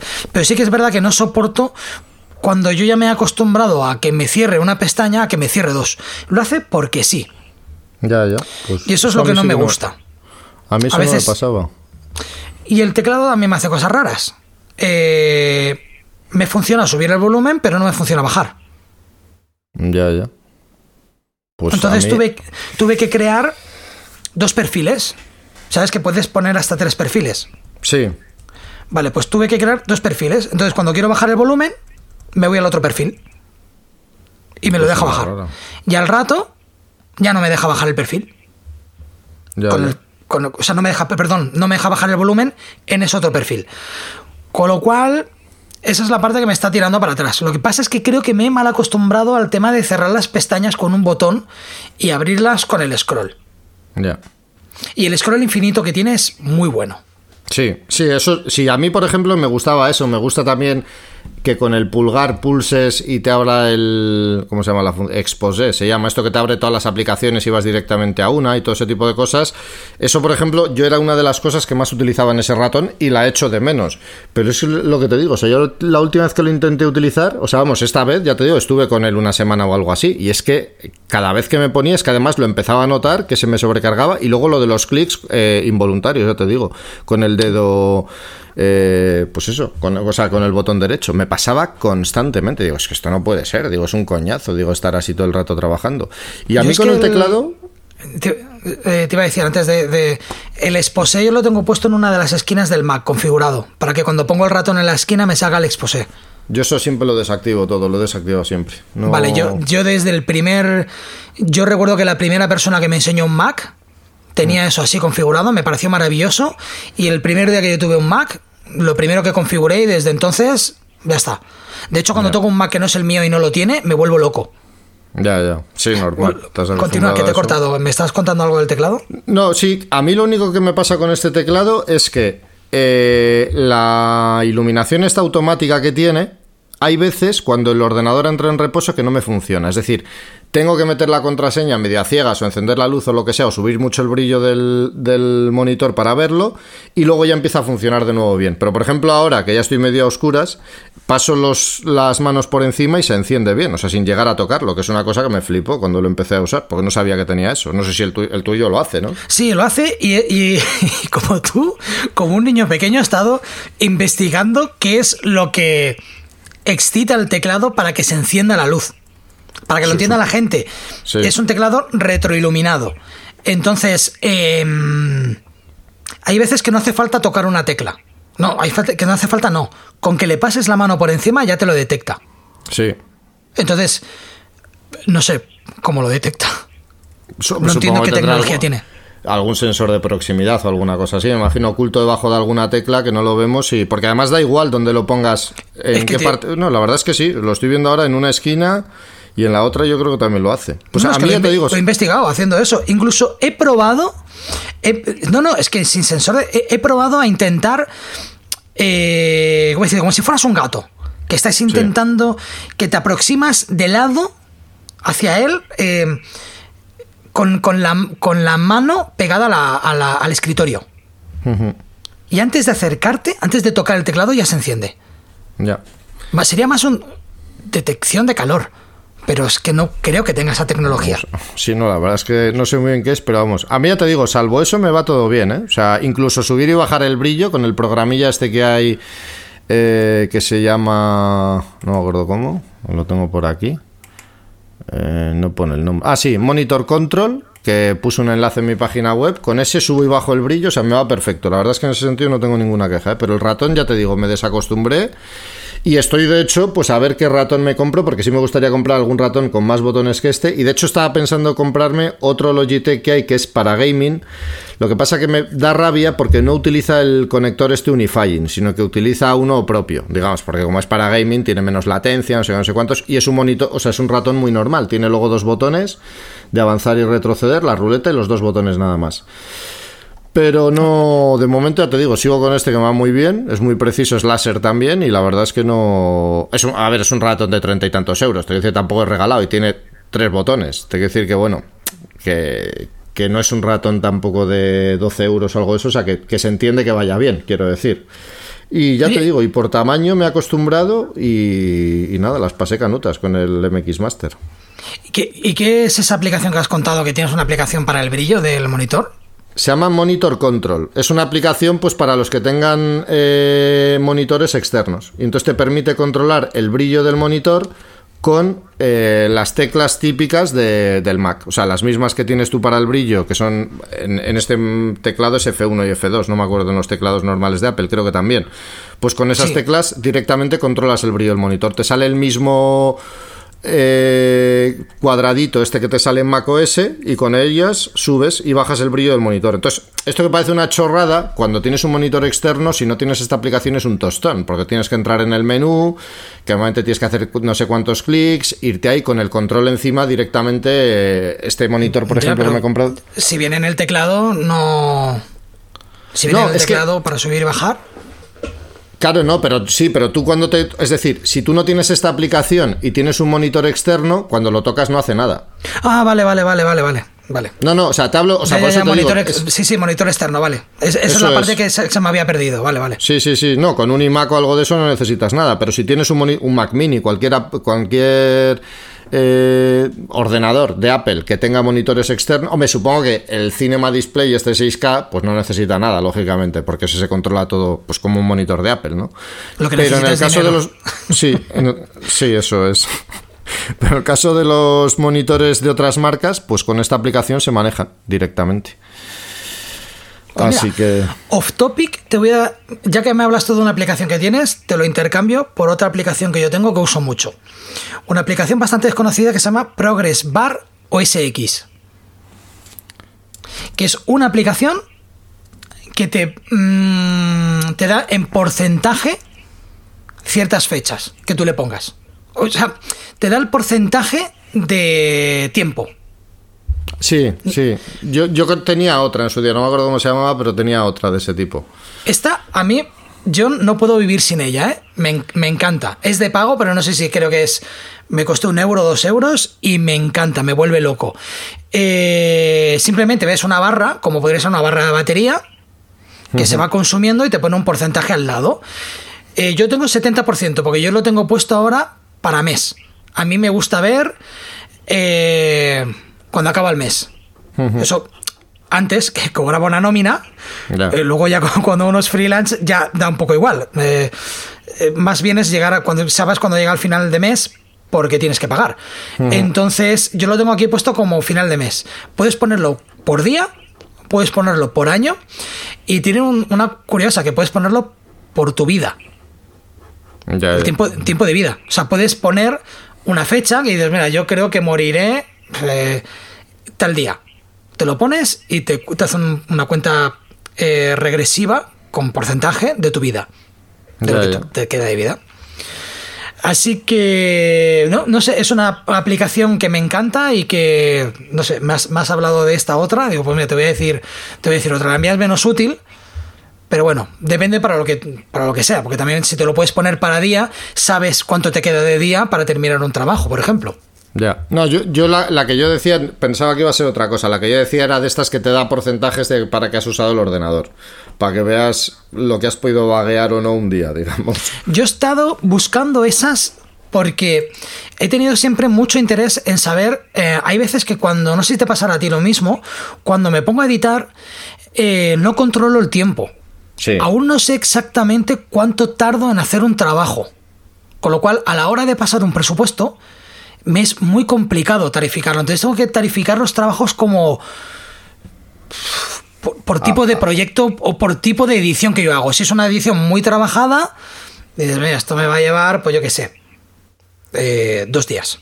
¿Vale? Si es un vídeo muy corto, tal. Y hay veces que cuando es un vídeo tipo YouTube, lo editas en tres horas pero es que no sé valorar aún el tiempo que tardan los proyectos. Y estuve buscando una aplicación que me pudiera decir cuánto tiempo paso, por ejemplo, con el Final Cut abierto. Y no, he encontrado ninguna eh, que sea clara, entre comillas. Clara o, que no, o que no tengas que pagar cada mes. Ya. Yo esta fue la que yo te digo que tenía, que ya ni me acuerdo cómo se llamaba, fue una de estas que me entró en un pack de estos de aplicaciones que te suelen venir en oferta y no me acuerdo cómo se llamaba, la verdad. Pero yo lo que recuerdo es que en aquel momento sí lo hacía bien porque había veces días que lo miraba y decía, joder, anda que no he perdido el tiempo hoy. Cosas por el estilo, ¿sabes? Pero, pero no recuerdo el nombre, la verdad, y no la he vuelto a instalar. O sea, tampoco le prestaba mucha atención, ¿eh? si te soy sincero. La tenía ahí, de vez en cuando me acordaba y eso. Y, y desde hace ya algún tiempo, como estoy como eh, minimalismo en cuanto a aplicaciones estas extra que se abren y tal cuando enciendo el ordenador, pues no tengo ninguna de ese tipo ni nada. Así que no te sé decir el nombre, ya te digo. Un día deberíamos de hacer un podcast hablando de cómo tarificamos nuestros trabajos. Sí. Me gustaría saber tu opinión para saber cómo lo haces tú, yo te explicaría cómo lo hago yo y eso estaría eso estaría bien. Sí, sí, sería un tema interesante del que hablar. Porque creo que el problema de eso es que no hay, no hay ninguna. No hay ninguna manera. Em, no, hay, ninguna manera universal de hacerlo. yo de todos modos. Cada uno tiene que encontrar una manera que al final yo aprendí de. Mm, de escuchar a varias personas, mezclar todos esos criterios y añadir los míos y ahí creé yo mi propio sistema de tarificación o de cómo saber cuánto cuesta un trabajo a la hora de, a la hora de presupuestarlo. Sí. De todos modos, yo creo que esa es una duda, es decir, salvo los trabajos que sabes cómo van a ser, es decir, yo que sé, la gente que hace bodas, pues tiene, puede tener igual varias categorías de precios y sabe cuál es cada una, porque al final es decir, en el 90, en el 90 de los casos, por así decirlo, se ajusta perfectamente a eso. Pero luego cuando eres freelance y tal, o sea, con la experiencia, lógicamente lo vas haciendo cada vez mejor o más ajustado a tus necesidades. Pero yo creo que todo el mundo cuando da un presupuesto casi siempre tienes una cierta inseguridad de será demasiado, será poco, eh, habré dado poco y al final estaré mucho más enmarronado de lo que pensaba, o sea, no sé, yo creo que es algo normal eso. Eso, eso pasa. Inseguridad. Claro, eso pasa porque en nuestros trabajos eh, hay, hay, hay mucha, ¿cómo se dice? somos propensos a comernos marrones. Sí. Entonces, creo que a la hora de pasar un presupuesto empiezas a pensar todas las variables. Al menos a mí me pasa así, ¿eh? Empiezo a pensar todas las variables de... Eh, cuando entregue el vídeo, ¿va a ser exactamente esto lo que quieren? Porque si al final esto lo va a tener que revisar más gente, esto va a tener un montón de versiones, esto me va a llevar tal. O sea, y llega un momento en que, en que no sabes qué, qué, qué tarificar. Yo encontré una fórmula, ¿eh? al menos una fórmula para. Yo te paso un presupuesto, pero luego hay que hay, hay una serie de normas que vienen escritas con el presupuesto en el que dejo claro, eh, intento prever un marrón ya, ya, que pueda ocurrir. Si todo va bien, cuando, cuando me dices, hostia, vaya, hay un montón de, Aquí hay un montón de texto y tal, dicen, léete el texto, y el, pero el texto, e, ese sentido, por ejemplo, cuando yo trabajaba de comercial para Dickies, cuando yo eh, abría un cliente nuevo, siempre le hacía firmar un contrato. Era un contrato de unas 10 hojas. Yo creo que en mis 13 años trabajando para la marca, eh, tan solo una persona o dos se debió de leer el contrato. Ya. Y yo lo que decía básicamente era, mira, el contrato viene a decir que si tú te portas mal, eh, nosotros tenemos la sartén por el banco. Es decir, si tú me haces un pedido y no me pagas, mm, este contrato es lo que nos cubre a nosotros. Sí, sí, sí. Si tú tienes intención de pagar, no tiene que preocuparte nada. Entonces, eso son las mismas que las, las mismas leyes que yo pongo en los albaranes, digo leyes entre comillas, es si todo tiene que salir como tiene que salir, tú no te preocupes que lo de ahí atrás no lo tienes que mirar para nada. Eso está para cuando me vea, me vea en una encerrona decirte, por cierto, mírate el punto 4. Sí, sí, sí. Entonces, un día hablaremos de esto. Muy bien. A ver qué, a ver qué te, qué te parece. Eh, bueno, yo creo que ya para terminar, como todo buen programa navideño, que este no lo es, pero que como sale en estas épocas vamos a decir que sí. Eh, quiero decirte cuáles son tus tres deseos para el año que viene. Pues no me chafe los míos, que sé que los has leído. Sí, bueno, a ver, el de una versión de Final Cut más potente también ese lo comparto contigo, la verdad. Vale, pues eso es lo que yo pedía. Una actualización fuerte o más actualizaciones medio importantes con mejoras y novedades. Hmm. Luego, pues eh, así deseo que me gustaría ver, pues por ejemplo, así a nivel de producto, ¿eh? Eh, un Mac, un iMac, me imagino que sería con pantalla más grande y sobre todo con pantalla HDR. Es decir, algo que sea ya realmente, que se acerque por lo menos a lo que es el, el Pro Display, con más zonas de retroiluminación, porque ahí se quedan un poquito cortas, ¿no? Y con los nuevos procesadores, que yo creo que eso tiene que ser una mala bestia. Eh, eso es lo que... Así en cuanto a productos, lo que más... Lo, lo que más estaría esperando, ¿no? Por así decirlo.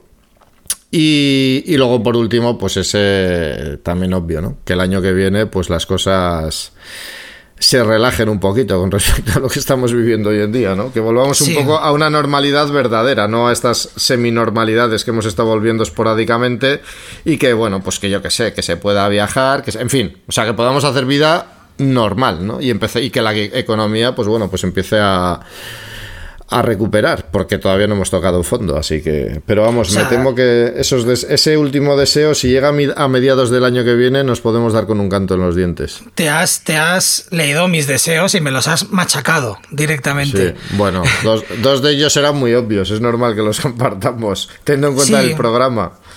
Sin que suene, sin que suene a utopía esto de que nos volvamos a recuperar de este palo cuando digo recuperar, yo veo difícil que esta normalidad que tú dices ocurra, porque yo creo que esto ya ha cambiado.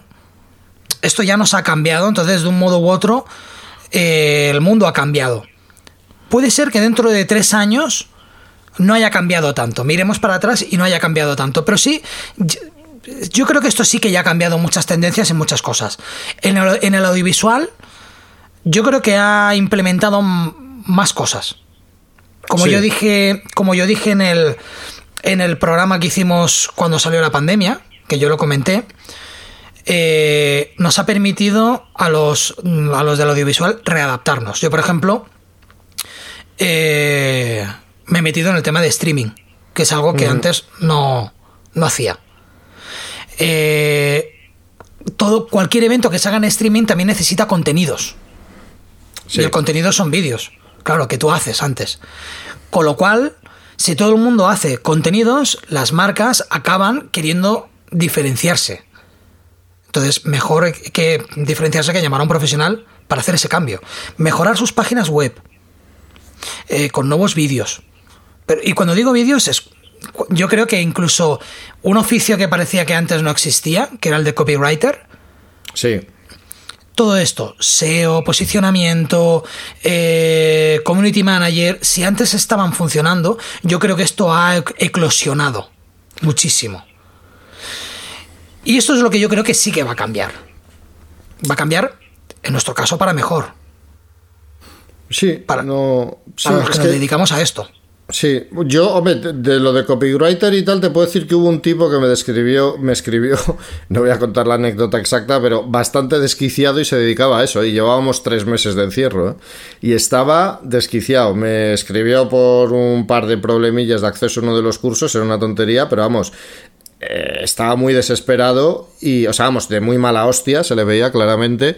Y cuando hablé con él, le dije, oye, digo, es que, a ver, digo, no sé, no lo que ha pasado, sabes, que yo entiendo que si, si es una estafa, pues te, te encabrones, pero es que has dado, por supuesto, desde el principio que era una estafa, por así decirlo. Ya ves que te lo he solucionado todo y que no hay ningún problema. Dijo, no, ya, ya, sí, sí, es que estoy un poco, pues eso. Me dijo básicamente que llevaba tres meses parado. No sé si luego para esa gente o para algunos de ellos por lo menos se les habrá reactivado el tema, pero... A ver, yo no quiero, a ver, no, obviamente no le quito hierro al asunto. Eh, la pandemia llegó y nos jodió a todos. O sea, nos pegó una hostia en la cara a cada uno y nos tumbó a todos. Lo que pasa es que creo que algunos se van a levantar más rápido que otros y otros se van a levantar, pues, oye, si me has pegado una hostia, a lo mejor me has hecho un callo ya y en la siguiente hostia ya no me duele tanto. Sí. ¿Vale? O si iba a seguir este camino, pues ahora sigo por este otro. Entonces, hubo un momento donde nos paramos todos. Y todo se cayó y todos nuestros proyectos a la mierda. A partir de entonces, se empezaron a crear nuevos proyectos. Sí. Y algunos nuevos proyectos audiovisuales. O sea, yo ya te digo, yo había hecho de operador de cámara alguna vez, pero ni lo planteaba como profesión, ni, ni era algo en lo que yo me quería meter, ni nada de eso. Eh, pero cuando empiezas a ver que todos los eventos que se hacen los tienen que hacer de manera online y que ya todo el mundo ya, aunque hagan ahora reuniones, mmm, meetings, lo que sea, eh, presenciales con poca gente, el streaming ya es algo que ya se empieza a contar con ello y eso es algo que antes no ocurría. Entonces, poco a poco la reactivación es buena. Lo que yo quiero decir es que nos vamos a recuperar de este palo. Es que, por ejemplo, yo que grabo, grabo muchos eventos y que trabajo para mucha gente que hace eventos y que esta gente vive de los eventos, no pueden hacer ni un evento por lo menos hasta febrero, por lo menos. Luego en febrero ya veremos. Cuando se empiecen a hacer los eventos, a ver en qué condiciones. Y sí que lo que espero es que esa recuperación sea rápida. Que poco a poco pasemos a esa normalidad. Aunque esa normalidad, como te digo, no va a ser la que nosotros conocemos. Ya. Creo que el futuro y el audiovisual ha llegado ya muy fuerte.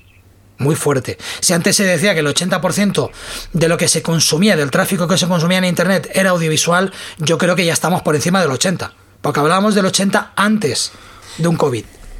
Sí, supongo que sí. No sé en qué porcentaje estará ahora, pero está claro que ha tenido que subir. Bueno, de hecho yo lo noté, o sea, durante el primer confinamiento, por ejemplo, en YouTube, o sea, creció a lo bestia. Es decir, durante tres meses mi canal estuvo funcionando al doble o el triple de lo habitual. O sea, así. Claro, llegó un, momento, llegó, un momento que no había contenido para toda, la, para toda esa gente. Y a mí me ocurría, yo cada mañana era, creo que yo más te lo comentaba, es que vivo, tengo la sensación del día de la marmota.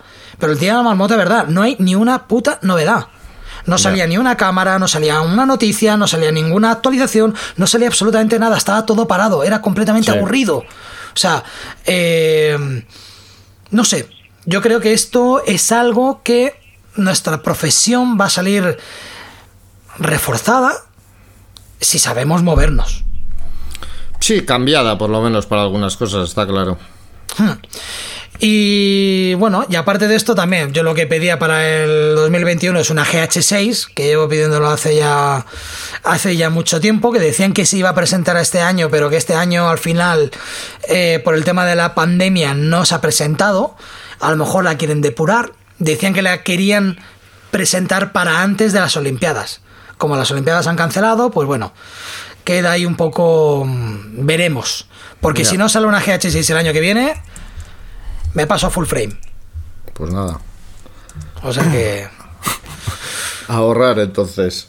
Pues nada, eh, yo creo que para ser un programa mm, improvisadillo vamos ya bien de tiempo, seguimos en nuestra línea. Sí. ¿Tienes alguna cosita que añadir? No, la verdad es que no, nada más. Desear feliz Navidad a todo el mundo, vamos. Y, todo lo demás. Y a ver si algún oyente la toca al gordo. Y si que hace alguna donación o algo, ya sabe, por correo, luego ya, ya buscaremos la forma que nos llegue. Muy bien, si alguien quiere, sí, eso, si alguien quiere hacer una donación para que Jesús y yo nos conozcamos, porque no nos conocemos. Sí, sí, bueno, ahora aunque queramos ya, más que donación, tendría que cavar un túnel o algo así de aquí a... O una vacuna. Eh, pues nada, yo también os deseo feliz Navidad y también os diría que si os ha gustado este episodio y queréis ayudarnos, que sepáis que dándonos 5 estrellas si queréis que las merecemos, comentando o compartiendo este podcast, nos ayudáis enormemente. No olvidéis suscribiros en la plataforma que más uséis para enteraros de cuando lanzamos un capítulo nuevo. Si queréis contactar con nosotros, estamos en Facebook buscando el corte final podcast o mandando un mail a elcortefinalpodcast.gmail.com. Ya sabéis que todo esto y mucho más lo tenéis en las notas del programa. Hasta la próxima. Hasta la próxima y el año que viene. Venga.